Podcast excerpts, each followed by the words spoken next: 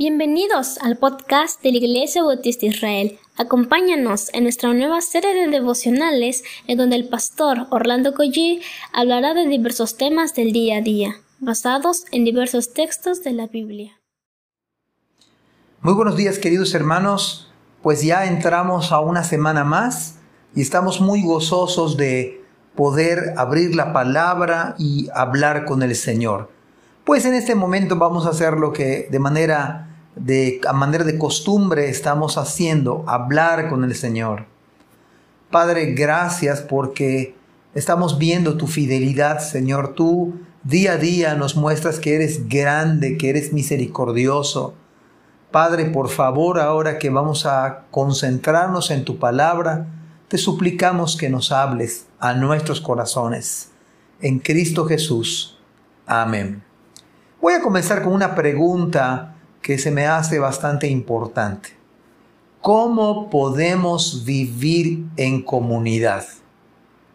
De las más de 100 veces que aparece la palabra iglesia o congregación en el Nuevo Testamento, el Evangelio de Mateo o en el Evangelio de Mateo aparece tan solo dos veces la palabra iglesia.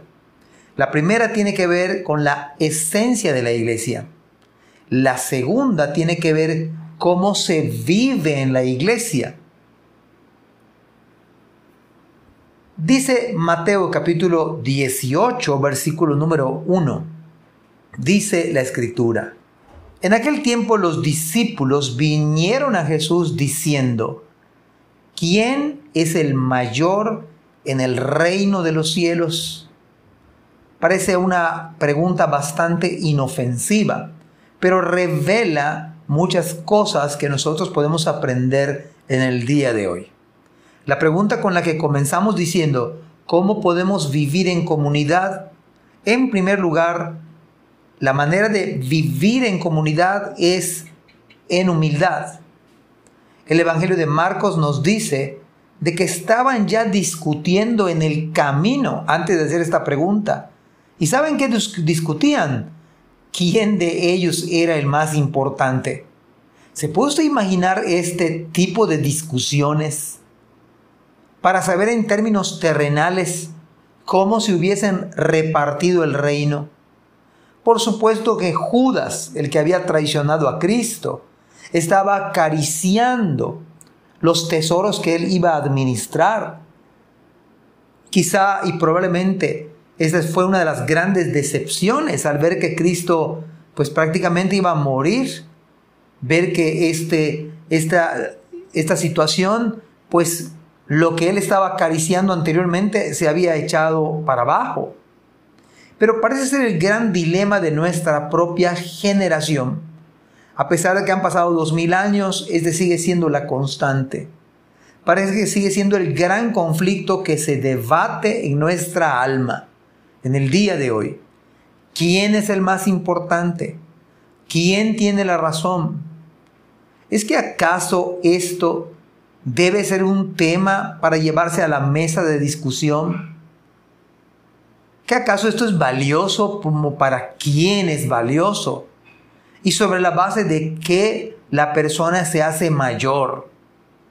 En verdad este tipo de discusión demuestran solo la estatura de quien demanda ser reconocido.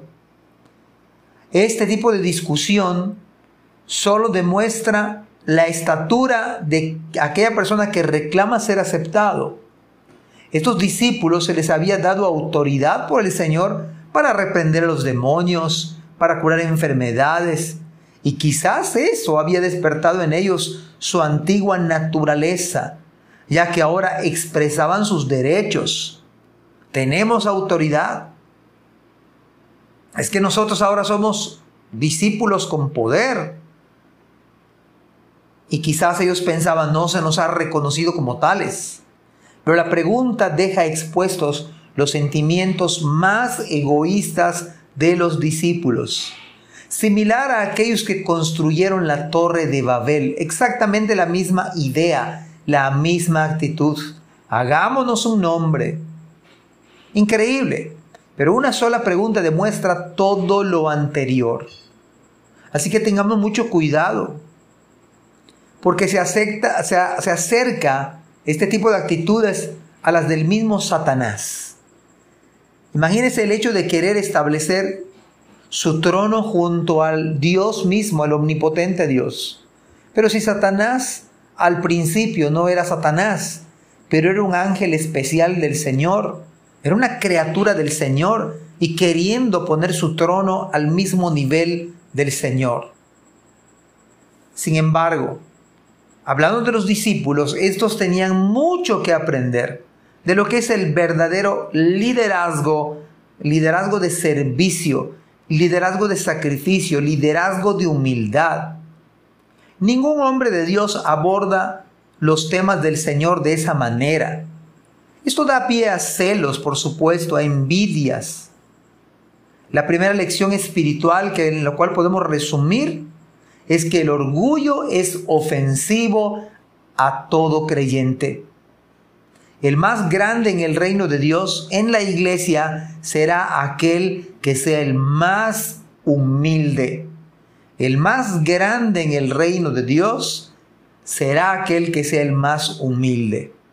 Claro que esto en términos contemporáneos, humanos, es inaceptable. No se apetece ser más humilde. No crea fama ser más humilde.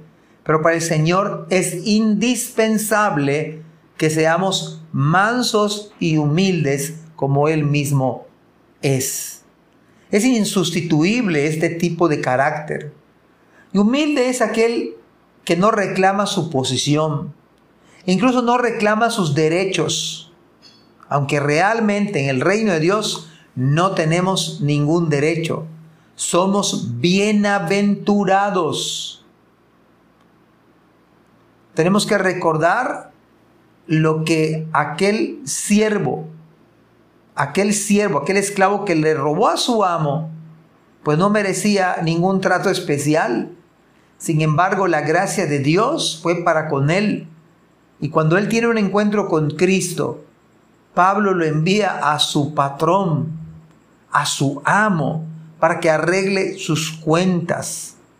Y le escribe al amo para que trate bien a su esclavo, que no lo vaya a matar, aunque es lo que merecía.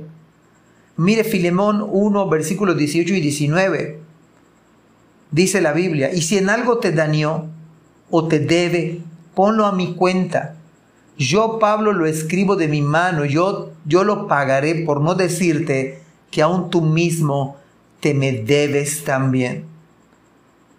El esclavo tenía que regresar humilde a su amo pero Pablo le recuerda al amo que también él tenía que ser humilde para con su propio esclavo. Hermanos, somos deudores de todos. Somos deudores de, de todos los hombres. Pero, por supuesto, tenemos que ser esclavos de Cristo.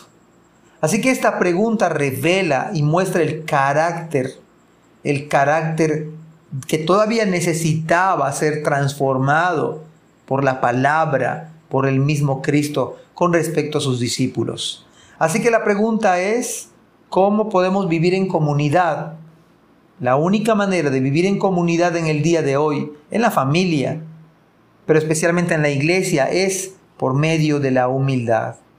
Que el Señor ponga, traiga y nos haga más humildes. Que Dios les bendiga. Amén. Gracias por escuchar este podcast. Te invitamos a compartirlo y a seguirnos en nuestras redes sociales para que no te pierdas el contenido que tenemos preparado para ti.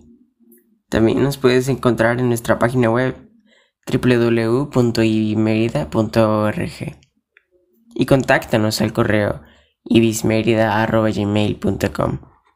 Gracias por acompañarnos. Hasta la próxima.